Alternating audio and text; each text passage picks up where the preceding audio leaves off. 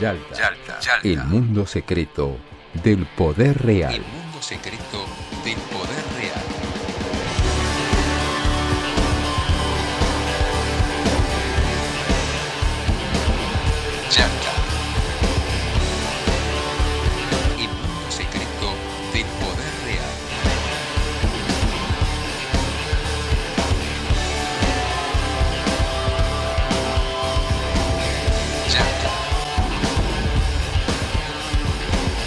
Auspicia Yalta, el mundo secreto del poder real. Lotería de la provincia. Entretenimiento para vos. Beneficios para todos.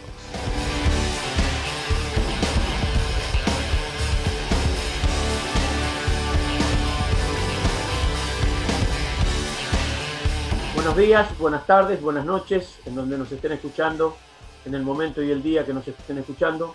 Esto es Yalta, el podcast semanal de política internacional, tratando de, de descubrir, de correr el velo del mundo secreto del poder real, que cada semana quien les habla, Marcelo Brignoni, llevamos adelante junto a Facundo Cardoso y a Martín Piqué, y hoy hablando un poco de esta situación tan trágica y tan vigente de las patentes de la vacuna, la situación del COVID, la distribución mundial de la vacunación y todas esas cosas que nos tienen bastante angustiado y que en el mundo bastante angustiado en el medio de la peor pandemia este, que nos asola en los últimos 100 años. ¿Cómo anda Piqué? ¿Qué tal Marcelo? ¿Cómo anda Facundo? Aquí estamos, un nuevo capítulo de Yalta, este podcast de política internacional situada. Nosotros entendemos a la política internacional, a la geopolítica, a las relaciones internacionales como una disputa de bloques por intereses, por, eh, bueno, colocar exportaciones, por influencias militares y todo eso está, por supuesto, situado en un tablero concreto y real. Y se llama Yalta, este podcast,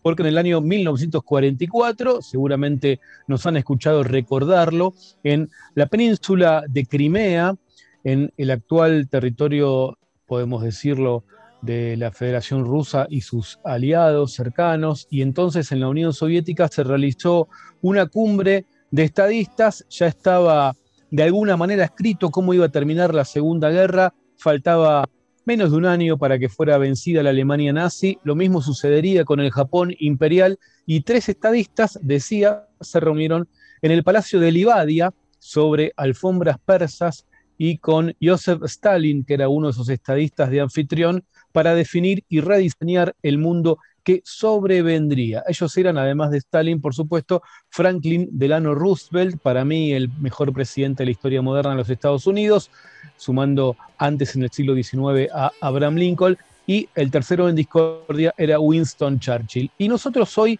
vamos a hablar de un tema absolutamente actual que nos tiene a todos muy preocupados y, por qué no decirlo también de esta manera, sin hacer catarsis nada más que emocional, indignados, porque estamos hablando de las vacunas, las vacunas, el acceso global mundial de la población, de la humanidad en definitiva, a las vacunas. Y algo que se repite en la historia de- del planeta Tierra, que es que cuando ocurren pandemias o enfermedades que atraviesan, bueno, a buena parte de los países, ese acceso es totalmente desigual, como ocurrió, por ejemplo, en 1988, cuando se descubre el HIV, el síndrome de inmunodeficiencia adquirida, y en África, por ejemplo, desde el 88 hasta el 98 tardaron 10 años en poder los países africanos, que eran más afectados en su momento por el HIV, acceder a, las, a los remedios. De esto vamos a hablar hoy. Facundo, ¿no es así? Exactamente, Martín, como Marcelo. Bueno, el tema es eh, muy es candente, digamos, eh, está muy presente, que es el de la injusta, muy injusta distribución de vacunas producidas en el mundo para el mundo, ¿no? Eh, sabemos que un puñado de países concentra el más alto porcentaje de las vacunas producidas y distribuidas a nivel mundial, mientras que cientos de países todavía no pueden acceder a las vacunas para implementar su plan de vacunación correspondiente. Este es un tema que lo hemos mencionado en otro podcast hace tiempo, una iniciativa que ha venido surgiendo de algunos países, sobre todo en el caso de Sudáfrica. Sudáfrica es un caso especial. Creo que es la vacuna Johnson Johnson la que fabrica o la que se fabrica en terreno sudafricano, sin embargo, el 90% de lo que fabrica va a parar a Europa y eh, este, Sudáfrica está impedido reglamentariamente para distribuirla en su propio país. A nosotros nos toca hoy en día, sabemos que un laboratorio privado argentino en coordinación con otro laboratorio mexicano, Liomont, eh, es el encargado de producir la vacuna AstraZeneca, sin embargo, Argentina o el laboratorio privado argentino ha hecho lo suyo y sin embargo no han venido las dosis eh, que fueron anunciadas eh, por el gobierno nacional en aquel día, creo que de noviembre, o bien estaban previstas para diciembre. Y esto tiene no el caso de AstraZeneca, Argentina, México y Estados Unidos, que también lo involucra, sino otros casos como el de Sudáfrica y como otros países, involucra un tema eh, primordial hoy en día y de una organización muy, pero muy polémica, muy, pero muy discutida, que es la Organización Mundial del Comercio. Cuando Sudáfrica y la India, y luego se añadieron una centena de eh, países más hasta el reclamo, de exención temporal de patentes no fueron ni a Naciones Unidas, no fueron a otro organismo multilateral, sino fueron a esta organización, la Organización Mundial del Comercio.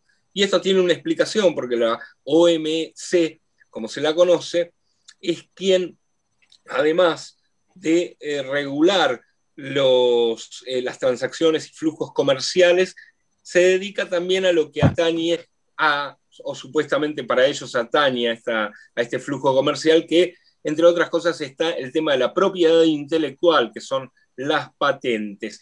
Lo que están pidiendo Sudáfrica, India y otros países es justamente eh, una exención temporal de este registro exclusivo de las patentes por uso de, bueno, el que eh, tiene la propiedad sobre ese, conocimiento, ¿no? Es la OMC la que se está encargando o la que se encarga de regular este tema a partir de su institución en 1995. Por eso, el pedido de una distribución más justa de vacunas tiene que ver con el pedido que están haciendo 100 países para una extensión temporal de, la, de esta ley de la patente y de la vacuna dentro de esta organización multilateral tan cuestionada que es la Organización Mundial del Comercio. Yalta, el mundo secreto del poder real. La última negativa es del 10 de marzo. El Consejo General de la Organización Mundial del Comercio dijo no a liberar las patentes si hay voluntad, es perfectamente posible. No la hubo por parte de la Unión Europea, Estados Unidos y Japón, entre otros. Tampoco de las farmacéuticas que podrían liberarlas. Incluso se podría pagar para que lo hagan. Y se puede, en cualquier caso, imponer la medida porque estamos ante una emergencia sanitaria. El objetivo del centenar de países y casi 400 organizaciones que lo piden es aumentar la producción. Sin patente, cualquiera que esté capacitado podría producir la vacuna. Hay quien dice que falta cualificación en las empresas y por eso no se lograría tener más vacunas en el mercado. Al final, salud versus comercio. Cabe recordar al científico Jonas Salk cuando dijo, ¿acaso se puede patentar el sol? Su vacuna contra la polio salvó millones de vidas. Él perdió 7.000 millones de dólares.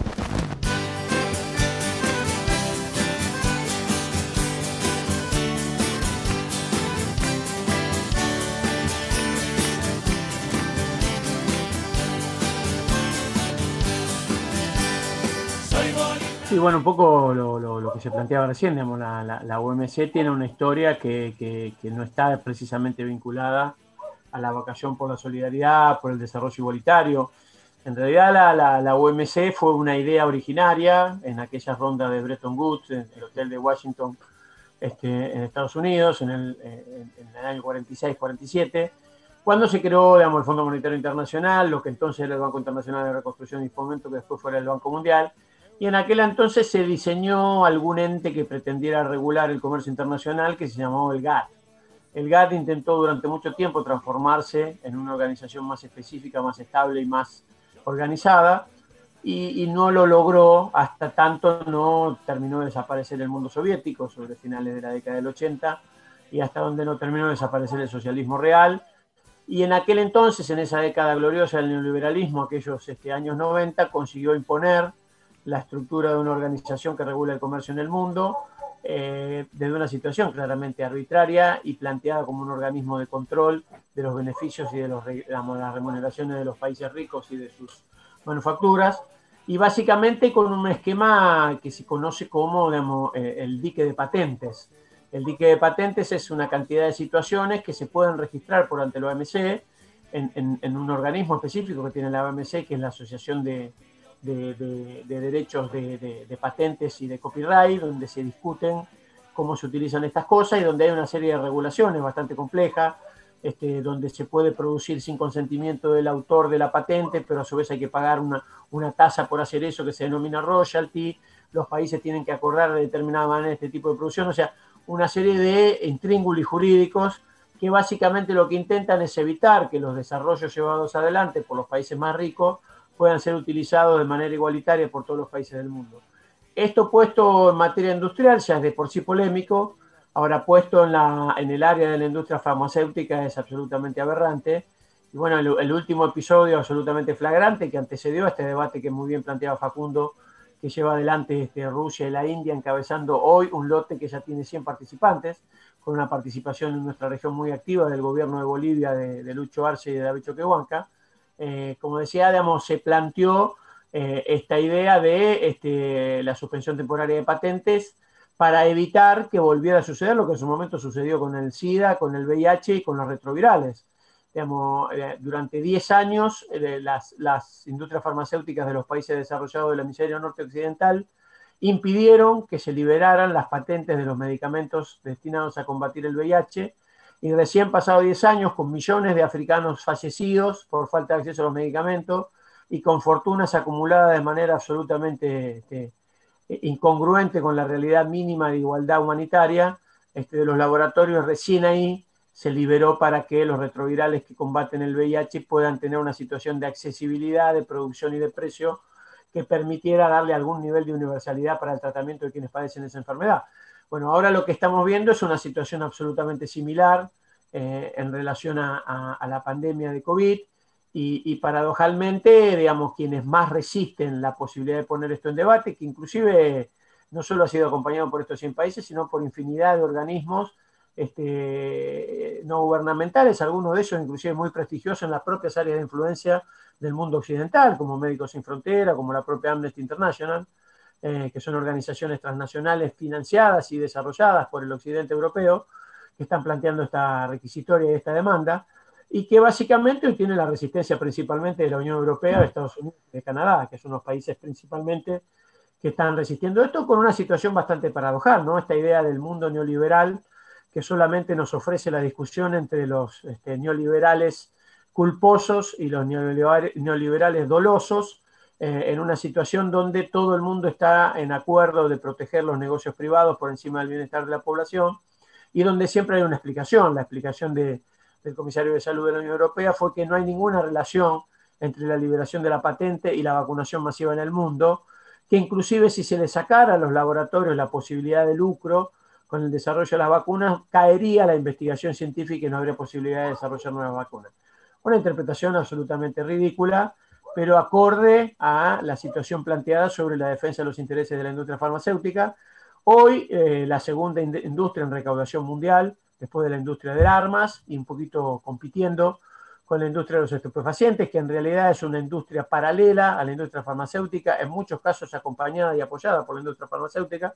Eh, y bueno, este nivel de volumen de dinero y esta cantidad de gobiernos alquilados hace que, por ejemplo, nosotros observemos hoy 16 mil millones de dólares invertidos por el gobierno federal norteamericano para la creación de vacunas contra el COVID y a pesar de esta situación, la transferencia para que esas patentes sean este, aprovechadas y este, indiscriminadamente enriquecer a los dueños de esos laboratorios a los que se le transfieren esa patente. Un poco lo que también pasa aquí en Argentina, digamos, una, gestión estatal, una inversión estatal, un crédito estatal para generar este, una, producción, un envasamiento. No está claro todavía cuál va a ser la tarea que desarrolla el laboratorio Ritmo en Argentina, pero claramente a, lo mejor con algunos laboratorios públicos en Argentina que pudieran haber llevado adelante esa tarea, pero bueno, sobrevive en el mundo occidental y nuestro país no está ajeno este viejo apotegma neoliberal de que hay que odiar al Estado y que todo lo que hacen los privados es mejor que lo que hace el sector público.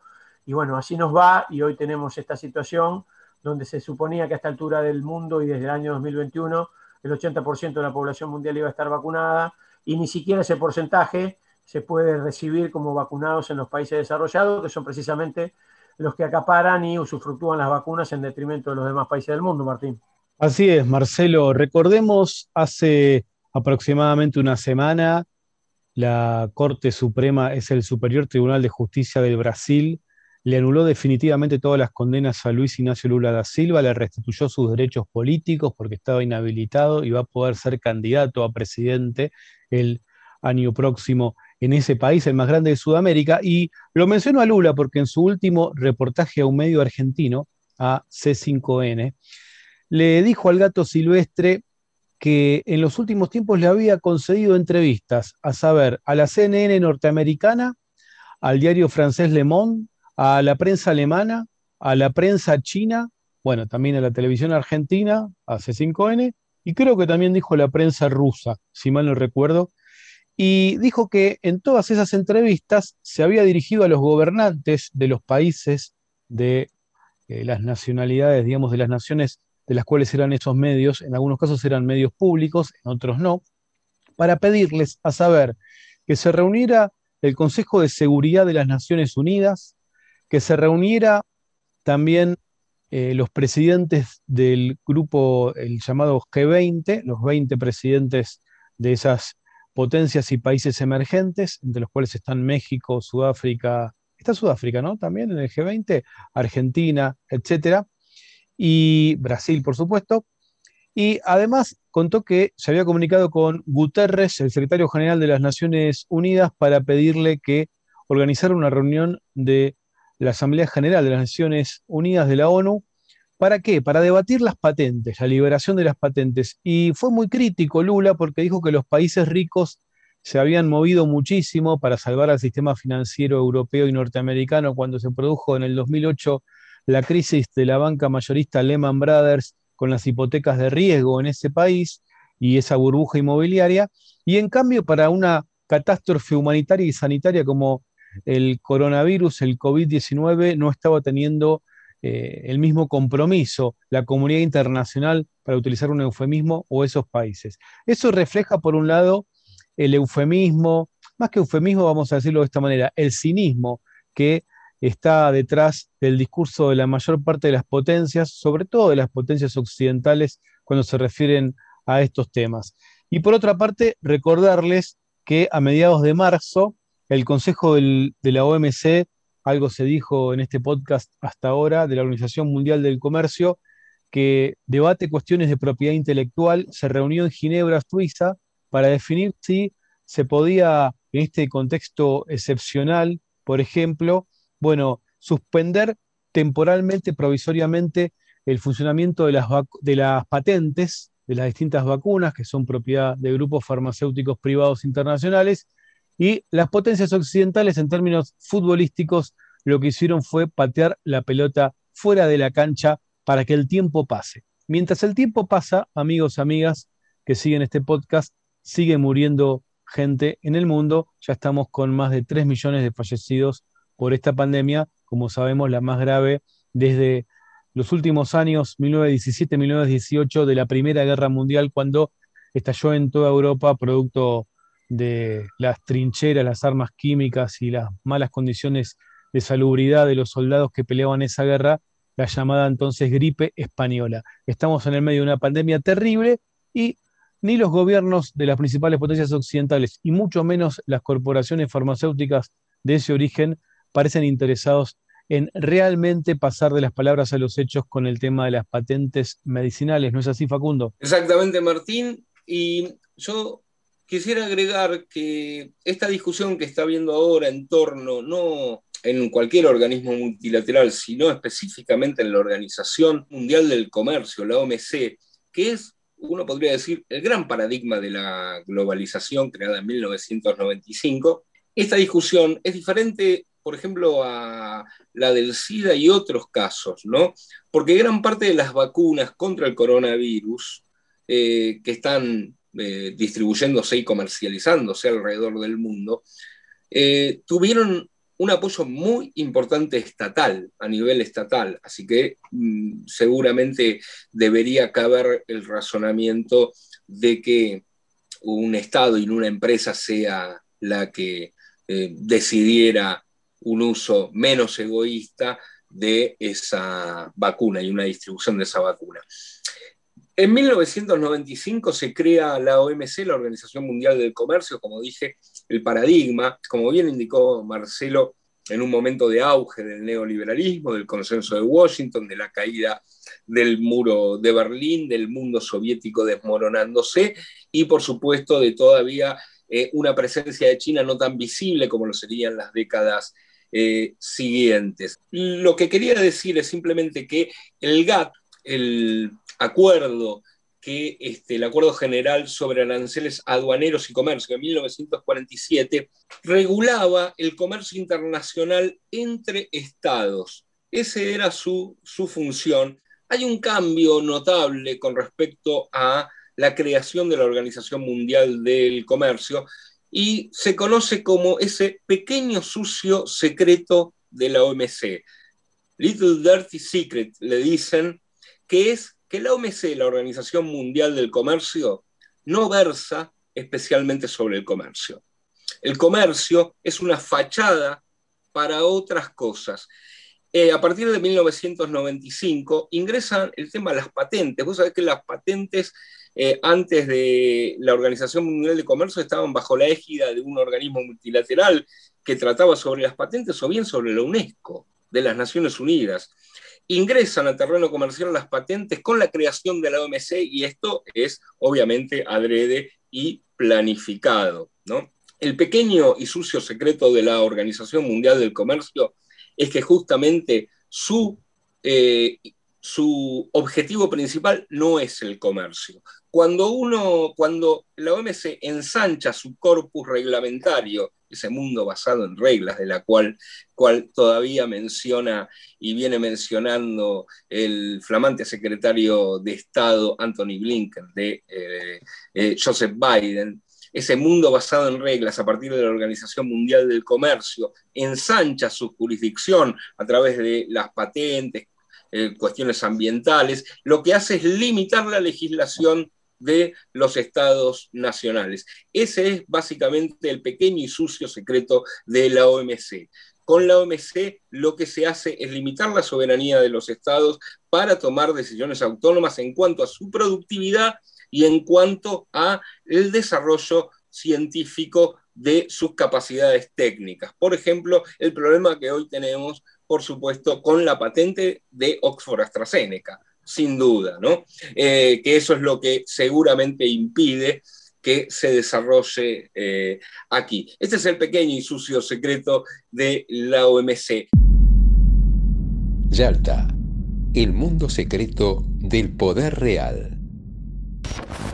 Por primera vez de manera virtual, la Organización Mundial de la Salud celebró su asamblea número 73 en un contexto sin precedentes. China defendió su gestión frente al brote que se dio en su territorio y dijo que una eventual vacuna bajo su supervisión se convertiría en un bien público. Esta será la contribución de China para garantizar la accesibilidad y la asequibilidad de la vacuna en los países en desarrollo. El secretario general de la ONU defendió que la OMS actuó a tiempo, pero dijo que las naciones actuaron lento y criticó la falta de unidad para responder al virus y la implementación de medidas contradictorias.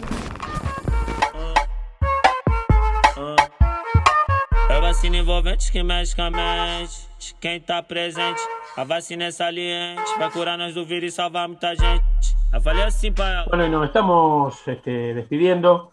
Eh, como muy bien decía, decía Facundo, eh, la necesidad de que exista un mecanismo de, liberación transitoria de patentes es absolutamente imprescindible, sobre todo a partir de algo poco conocido, que fue la creación de un dispositivo de registro para, para registrar, digamos, para transmitir patentes transitorias, mecanismos transitorios de explotación científica, creado por la Organización Mundial de la Salud en junio del 2020, se denomina CETAP, eh, que firmaron 40 países, pero nadie llevó una sola carpeta, ni llevó una sola patente, ni llevó una sola investigación para que pudiera ser usada de manera libre por la Organización Mundial de la Salud. Y a tal punto que hablaba recién este Facundo de los muchachos de AstraZeneca, y cuando se lo consultó sobre este mecanismo de setup y de por qué AstraZeneca no llevaba ahí sus investigaciones y la ponía a disposición de la OMS y del conjunto de la humanidad, este, su, su CEO, que es un señor francés que se llama Pascual Sariot, eh, sin moverse un músculo de la cara, dijo la propiedad intelectual es una parte fundamental de nuestra industria, porque si no protegemos la propiedad intelectual no hay ningún incentivo para nadie para innovar, porque la innovación está basada en el afán de lucro. Si alguno no entendió, este, me parece que no hace falta traducción. Muy bien. Bueno, muchachos, este ha sido eh, el panorama acerca sobre esta organización que además está en declive. Estados Unidos, principal beneficiario quizás de la OMC, sí, pero el pueblo estadounidense también, digo, la OMC en tanto paradigma de la globalización perjudicó a todos los países. Por supuesto, los vías, las de vía de desarrollo y los de más bajos recursos, más aún. Pero también perjudicó a los países que este, son potencias y que impulsaron la OMC, sobre todo Estados Unidos. Y creo que si, eh, cuando uno escucha o escuchaba hace cuatro años atrás, o durante cuatro años atrás, a Donald Trump hablar contra la Organización Mundial del Comercio, me parece que ese es un emergente también de esas manifestaciones, ¿no? No es un, declaraciones de un tipo este, estrafalario o irracional que de repente se le este, ocurrió hablar en contra del comercio internacional, sino contra una organización que realmente estaba diezmando la producción, no solo de los países periféricos, sino también la de los países centrales. Amigos, por mi parte los saludo y nos esperamos en el próximo podcast de este espacio tan interesante que analiza la política internacional todas las semanas. Abrazo para todos, abrazo para todas. Hasta la próxima.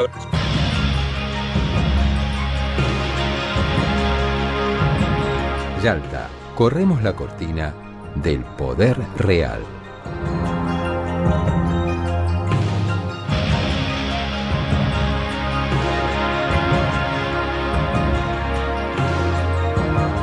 Hacemos Yalta, Marcelo Brignoni, Facundo Cardoso y Martín Piqué. Imagen institucional y edición, Andrés Rutz y Manuel Leiva para Brasil Comunicación. Locutor, Ricardo Álvarez.